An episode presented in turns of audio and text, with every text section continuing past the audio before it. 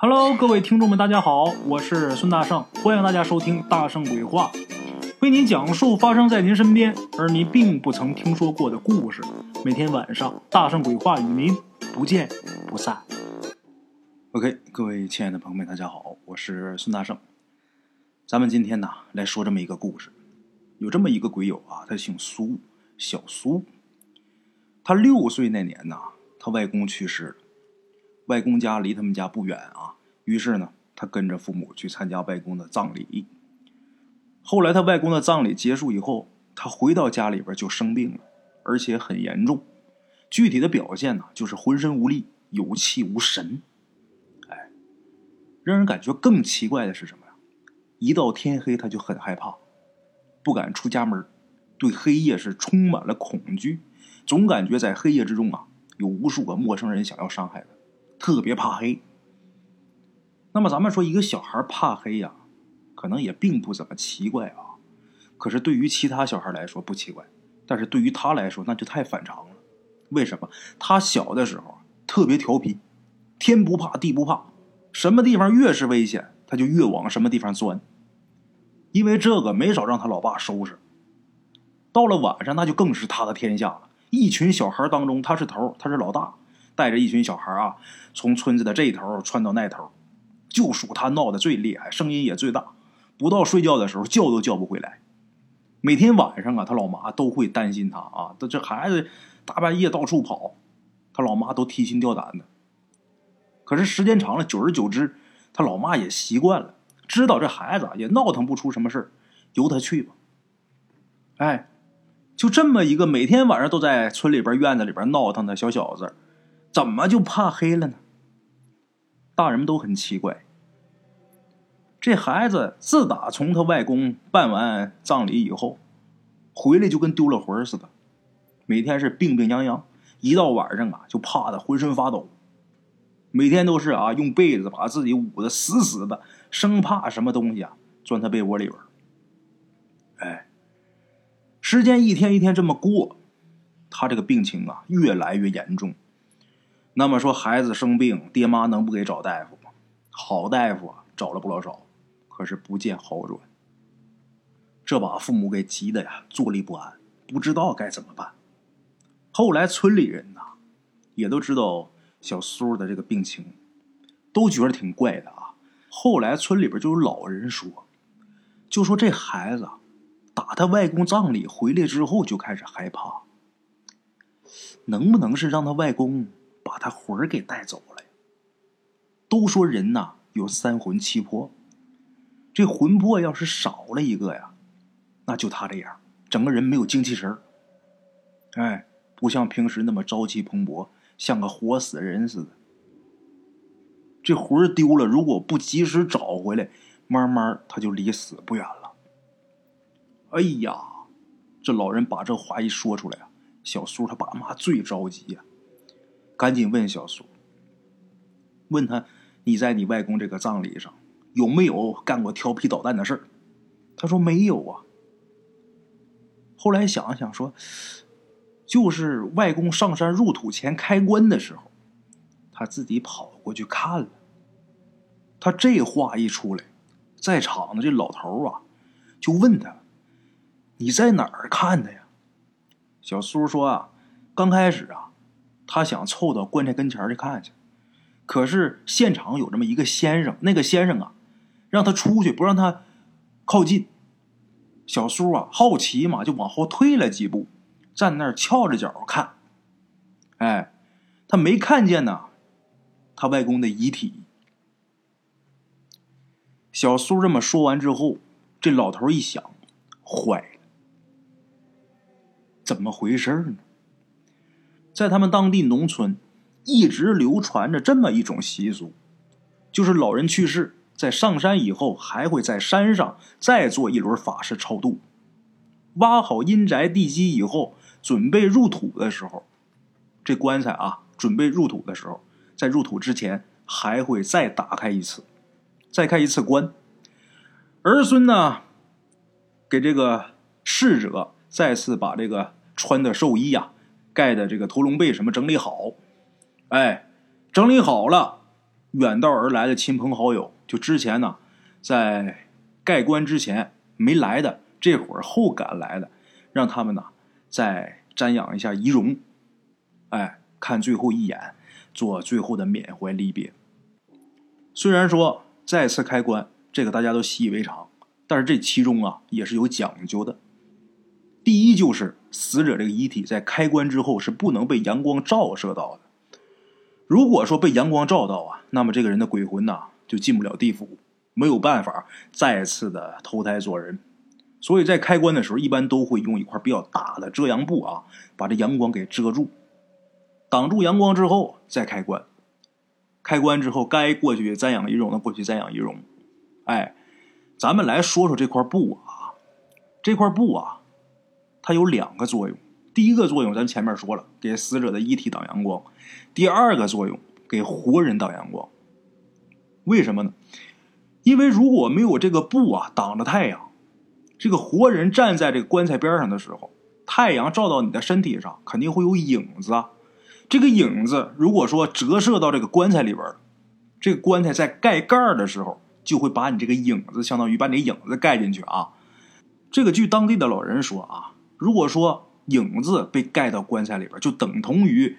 魂魄被盖到棺材里边，那被盖的这个人，结果就一个就是死，要么是给这个逝者作伴去了，要么成为孤魂野鬼，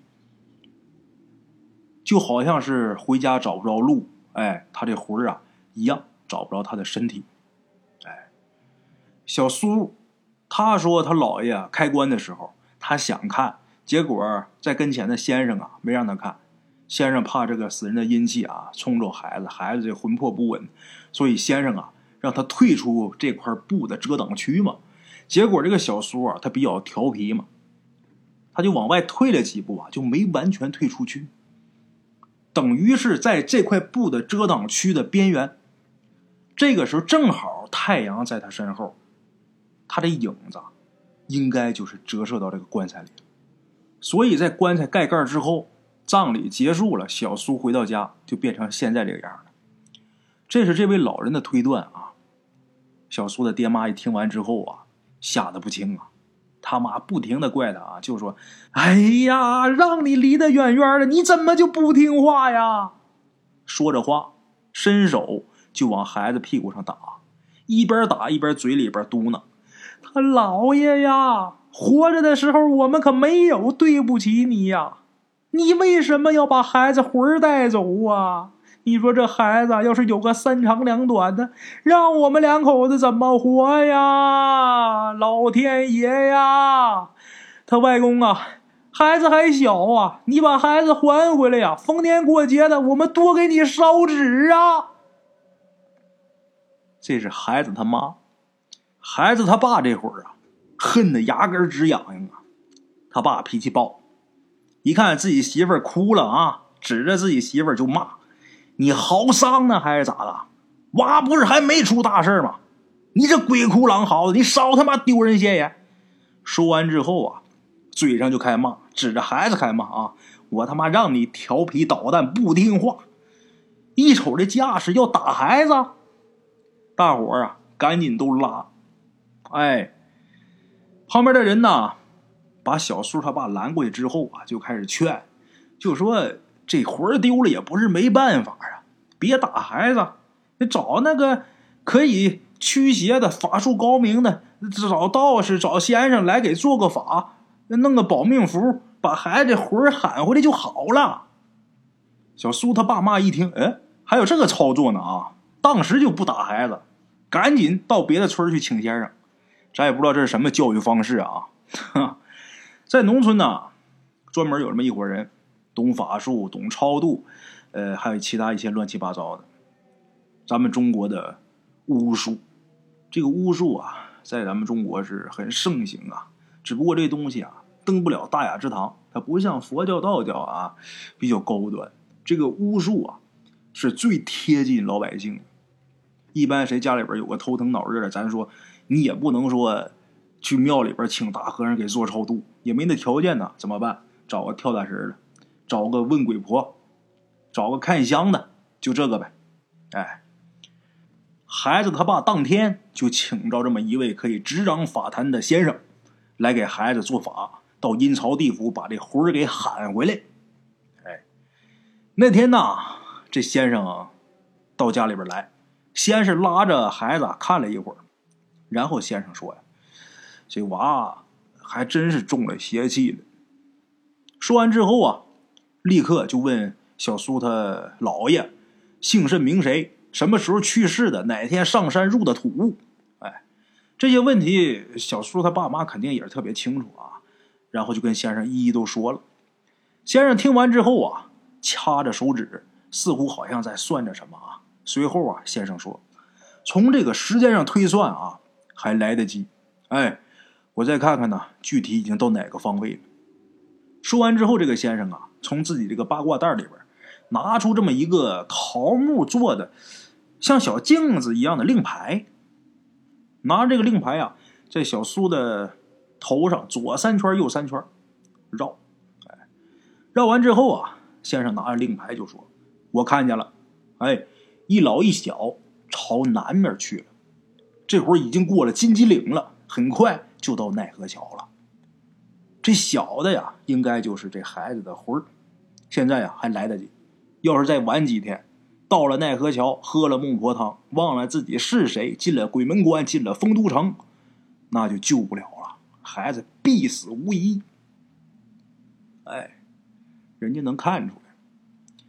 傍晚时分，这先生设立神坛，在做法的时候啊，从他们家这个鸡架里边抓了一只大公鸡，拿手啊掐破这个鸡冠子，洒血净身，一直到深夜。念完好几通咒语，最后啊，烧完纸钱，先生念了一声“急急如律令”，咱也不知道这是道士还是什么啊，来这么一句。念完之后，把这令牌盖在这个做法这个桌子上，然后摇着这个铃啊，往屋外走。话说，这位先生站在黑夜之中，冲着朱雀方向大声吆喝孩子的名字。霎时间，风起云涌，风声呼呼作响。在场所有的人啊，全都毛骨悚然、惊悚不已呀。那天晚上，经过先生一番法事过后，小苏的魂啊被喊回来了，也真的很神奇啊！我不知道用什么科学方式来解释这个事儿，反正打那以后，小苏从此以后这个病慢慢就好了，一天比一天好，慢慢的又跟以前一样调皮捣蛋、朝气蓬勃。哎其实，在咱们现实当中啊，像这种事情比比皆是。你比方小孩啊，受到惊吓，哎，突然间从哪儿跑出来一只恶狗，或者是跑来一个战斗力特别强的公鸡或者鹅啥的，把这小孩魂儿给吓丢了。这种事比比皆是，真的有啊！我小的时候就亲身经历过，也都是啊一些民间的巫师，用一些比较传统的办法，就是祖辈传下来的，或者他师傅就这么教他的。用这种办法，最后把这个问题给解决了。你要问这个巫师，你这是什么科学道理？他肯定解释不明白，因为他跟师傅学的时候，师傅就这么教他的，或者老人告诉他的时候，就这么告诉他的。你就弄完水，你就弄个镜子，你就怎么怎么弄，然后就能好。这其中的奥秘啊，我们不得而知，就包括这些巫师，他们也不知道。但是这个办法确实是有效的办法。其实要说科学跟迷信啊，它是两个对立的东西。这个科学往前进一步，迷信这东西就往后退一步。科学范围越大，这个迷信的区域就越小。现在能够解释了的叫科学，解释不了的都是迷信。那这迷信的区域太大了，这科学的范围就太小了。咱们知道，这茫茫宇宙当中，咱们这个地球啊，连一级文明都没有达到。什么叫一级文明？就是你能利用你这个星球所有的能量，这个是一级文明。二级文明是你能利用你周围这些恒星的能量，这叫二级文明。你再高一点，那三级、四级那就无尽无穷了。我们现在连一级文明都没有达到。据科学家推算啊，我们能够达到一级文明，还需要过多少年？五百年。再过五百年，我们才能用我们自己星球的能量。才能百分之百利用我们自己星球的能量。哎，像二级文明利用恒星的能量，你比方说利用太阳的能量，我们现在也能，我们用太阳能什么，这不算啊。这二级文明是指什么呢？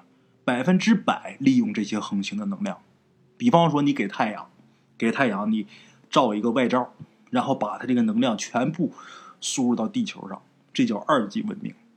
我们想要达到二级文明，据推算还需要一亿年，哼，好远啊！对我来说好像没有什么概念。好多问题是解释不了的，我们的未知区域还非常大。在这种灵异故事、玄幻故事里边啊，我们动不动就会提到什么日精月华呀，包括什么地气呀，啊，我们吸收地精啊，到底有没有这种事儿啊？当然有啊！我给大家举一个最简单的例子啊，花生米都吃过吧？咱不说人参啊，咱就说花生米。那花生大伙全吃过，它怎么长出来的？多数好朋友都知道，它在地底下长出来的呀。那花生怎么它就能长出来？它不吸收这个土地的养分，它不受这个光合作用，它不是有黑天有白天，日夜交换，它能结果吗？这花生结出来之后，你把这个花生吃到肚子里边，这花生的营养能量是不是就被你身体所吸收了？人参就是这个道理，在地上几千年、一千年、几百年，它吸的是地精，是这个地的养分。这个人参被挖出来之后，你把这个人参吃了，这就等同于你间接性的也利用了这个日精月华地精。哎，现在这个国家好多地方啊，不给批参地，就这个人参啊，现在好多都是种植的呀。野山参你很难找，现在多数这个林下参啊有很多，就是把这人参的种子啊撒到这个树林里边，让它自然生长，来模仿野山参，功效呢？很近似于野山参，在它在下一等级的就是，呃，用参地批一块地啊，我种植人参。现在国家不给批参地，为什么呀？因为这个人参呐，吸地精吸的太厉害。就这块地啊，种完人参之后，这人参起出来之后，这块地就废了，多少年养不回来。就你再种别的，什么都不长 啊。大圣每天呢都在给大家白活这些个稀奇古怪的故事啊！我想听我故事的各位老铁们，听时间长呢，都应该觉得这些故事其实并不稀奇古怪了。我们频道的好朋友啊，对各种妖魔鬼怪现在已经了如指掌了啊！当然啊，听这个故事不光是为了害怕，我们可以听故事当中的人情世故，我们可以学习一些道理啊！在故事当中，不光是呃。大家听故事的能学到东西，就包括我讲的同时，我也能学习到东西。其实，一个好的故事，好的恐怖故事啊，它不一定非得要多么的恐怖。其实想制造恐怖很简单，但是单单只有恐怖，它不是一个好故事。听我的故事，大家可以听到笑料，可以有感慨，可以有感动啊。恐怖故事到底恐不恐怖？这些鬼呀，所谓的鬼神啊。到底吓不吓人？其实我觉得呀，人远远要比这个恐怖的多。今天在录故事的同时啊，就是在我刚开始录的时候，我的手机这个微信啊就弹出了一条消息。本来呀，我在录故事的时候，不管是谁给我发消息啊，我是不会看的，因为会影响我录音啊。但是这个我这一看这个横幅啊，因为一来消息，手机上会有这个横幅弹幕嘛，哎，这消息刚开头我就挺感兴趣的。我打开一看是怎么回事呢？有一位好朋友鬼友啊，也是每天都听故事的。这位鬼友啊，每天都听，但是人家说啊，从来都没有评论过，只是听。哎，我当时就想啊，你别气我了，行不行？你不评论就不评论呗，你还发微信告诉我一下你不评论啊？你说你有这功夫，你在我我这故事下边给我评一条，多好啊！但是往后边看啊，这个好朋友说什么呢？他说呀，他就是这两年发生的事儿啊。他欠了两万块钱，这两万块钱呢，不能跟家人说，具体是什么原因啊？人家也没提，我也没问啊。不能跟家人说，想还这个钱，自己找钱，最后找到哪儿了？因为两万块钱找到高利贷了，贷了这个高利贷，一点一点的从两万块钱滚到了一百多万。各位老铁们，想一想，这个事儿比不比鬼故事吓人？